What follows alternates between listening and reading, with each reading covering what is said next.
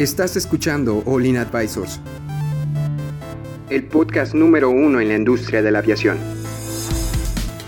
Entérate de los eventos y noticias más importantes del sector aeroespacial, en México y en el mundo. Ponte cómodo y sube el volumen que estamos por comenzar.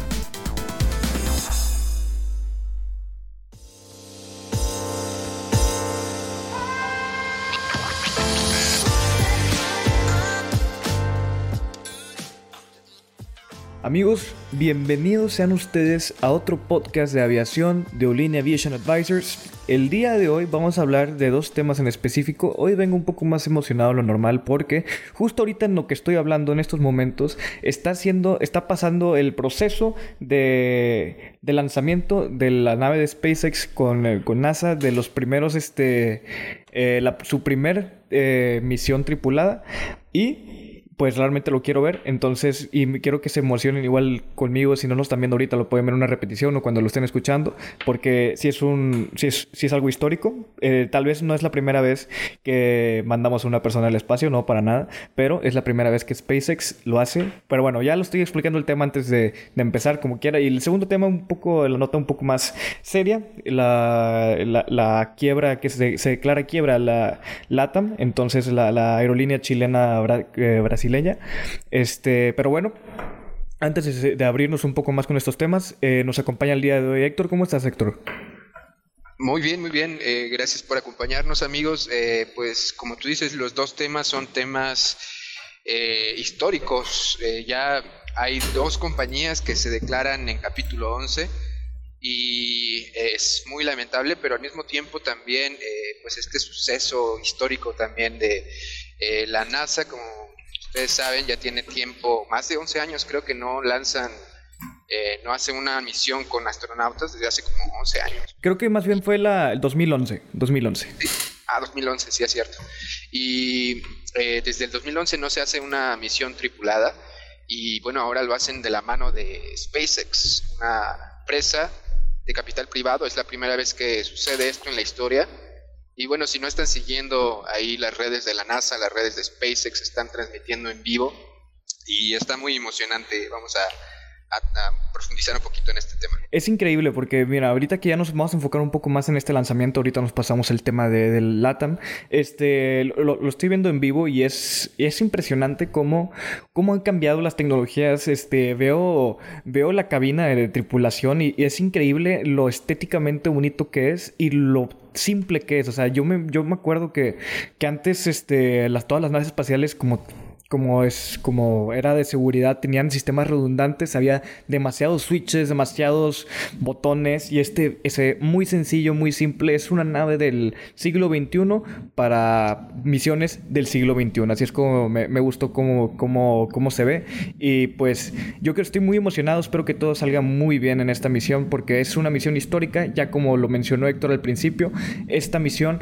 es la primera vez que SpaceX manda personal eh, pues manda tripulación al espacio, al International Space Station, este, pero esto lo va a abrir, va a empezar a hacer que abra más puertas para hacer más misiones. Quién sabe si en un futuro sea un plan de volver a la Luna o ya si quiere ser más ambicioso con el plan de Elon Musk, que es el dueño de SpaceX, de poder ir a Marte. Y también es un momento histórico porque se está haciendo en medio de una pandemia. Exacto, sí, o sea, no los detiene nada. De hecho, creo que se pospuso un poco la semana pasada, Héctor, si no recuerdo, porque había un mal clima. Eh, creo que se pospuso. Iba a ¿Te acuerdas el día que iba a salir? El 25 de mayo, creo. El domingo, sí.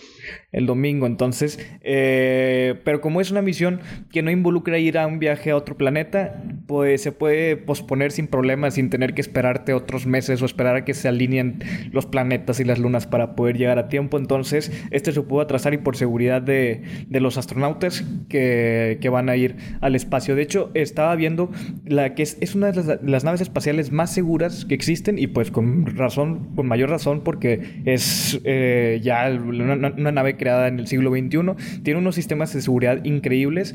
Quisiera poder expandirme más de este tipo de temas, pero hay algunas personas que tal vez no les importa tanto el espacio, entonces si les interesa un poco más de este tema, podemos hablar sin problema. Este, si no, lo pueden investigar ustedes mismos. De hecho, los invito, si no vieron el lanzamiento, porque ahorita está pasando en vivo, que lo vean en la repetición. Tal vez no todo el proceso, porque sí son como unas cuatro horas o cinco, depende desde cuándo lo empezaste a ver. Como dos horas más para que inicie el lanzamiento. Digo, ahorita lo que está pasando es cómo llegaron, ¿no? Incluso en unos Teslas los astronautas, desde que lo saludó este el, director de la NASA y Elon Musk saludó a los a los astronautas este ya para despedirlos y después llegaron en sus Teslas y bueno ya ahorita ya abordaron y están esperando no a, y fíjate Fíjate, perdón por interrumpirte, Héctor, que sí, que, te, que, que, es increíble.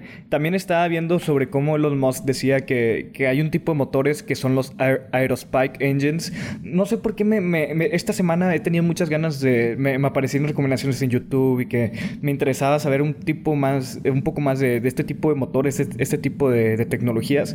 Y pues, si les interesa, un tema interesante que pueden buscar en YouTube es los Aerospike Engines, que no, no es los que tiene ahorita el Falcon, no para nada pero puede que en un futuro sean los siguientes motores que van a propulsar a la humanidad hacia un viaje interestelar.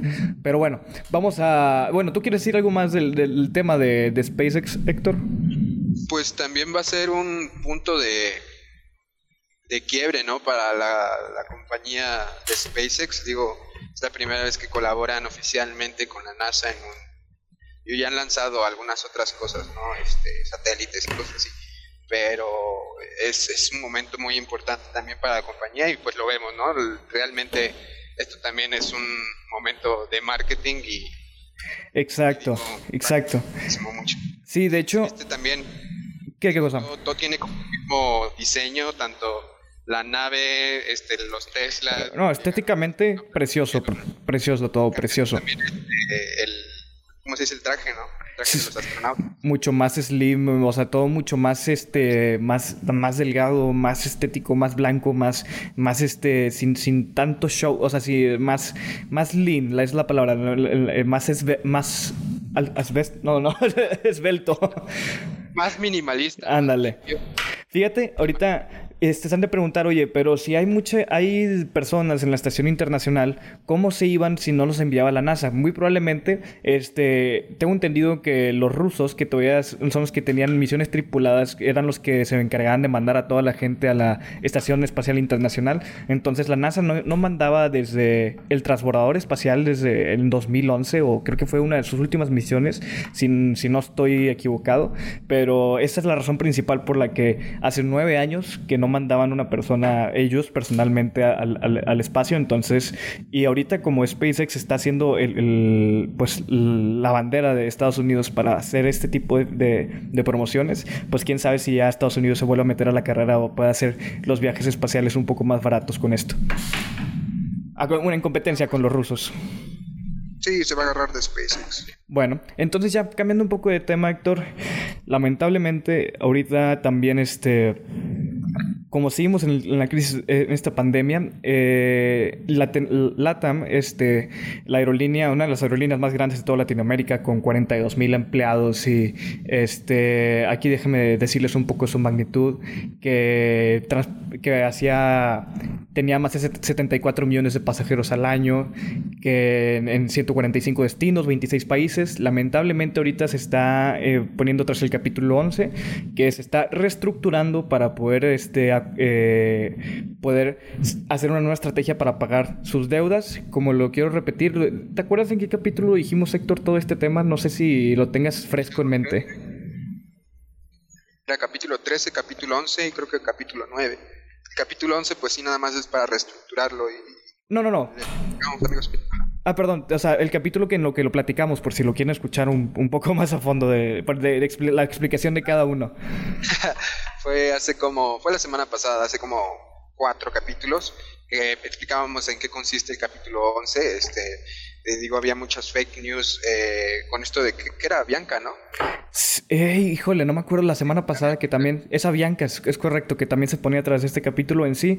Amigos, para los que no han escuchado ese tema, no se preocupen, no es que vaya a desaparecer, no, para nada. Lo que este capítulo se refiere en resumen es que no le va, eh, LATAM no le va a pagar a sus deudores, se pone tras la ley de Estados Unidos para poder reestructurarse, va a seguir teniendo sus vuelos normales, va a seguir teniendo sus vuelos de pasajeros, de carga, y una vez con la ayuda de Estados Unidos, ya cuando encuentre una estrategia pertinente para poder seguir sus operaciones, su reestructuración y pues su, su establecimiento ya, su, su, pie en tierra para poder salir adelante otra vez, es cuando ya va a volver a poder seguir haciendo estos pagos. En sí, no es como que va a desaparecer, nada más está teniendo un poco de problemas económicos como todas las aerolíneas.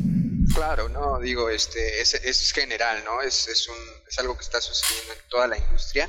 Y bueno, prácticamente para ponérselo simple, capítulo 11 lo que hace es poner en pausa las deudas o a los inversionistas, no pagarle a nadie más, este, el dinero lo congelan, se lo ponen enfrente al, al, a los Estados Unidos, al, al Council, ¿no? Sí, se ponen tras un, este... Tengo entendido que tras una, una, comisión de anticorrupción y de estrategia para que vean que sí es... Realmente es algo verdadero y, y pues van a ir de la mano eh, con, con, el, con un juez de Estados Unidos viendo que todo lo que están haciendo es para poder reestructurarse y volver a seguir pagando sus deudas eh, de manera más, más eficiente, ¿verdad? El único problema de este tipo de, de reestructuraciones es que a veces la, la reestructuración de la aerolínea consiste en vender tantas aeronaves o tantos activos que en sí, por más eficiente que seas, si tenías 100 aviones y vendes 70 y con esos 30 estás superando y estás generando ganancias, con esos 30 aviones no es suficiente para pagar las deudas que tienes y ya en ese momento es cuando sí estás en problemas. Pero esperemos que la estrategia que usen sea la indicada y van a ver que todo va a salir bien. No se preocupen si algunos de ustedes van a volar en esta aerolínea en los próximos semanas o meses.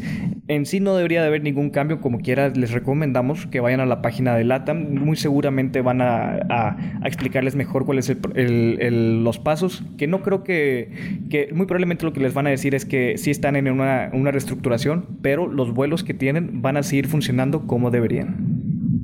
Sí, no, y además eh, no es la primera vez que sucede en la historia de las aerolíneas, o sea, igual cuando pasó lo de las Torres Gemelas hubo eh, aerolíneas que, tuvieron que hacer uso de esta estrategia eh, tenemos como ejemplo, no sé, Air Canada. Continental y creo que también Delta, o sea, aerolíneas grandes de Estados Unidos, si, mal lo recuerdo, son las que también estuvieron bajo este tipo de problemas.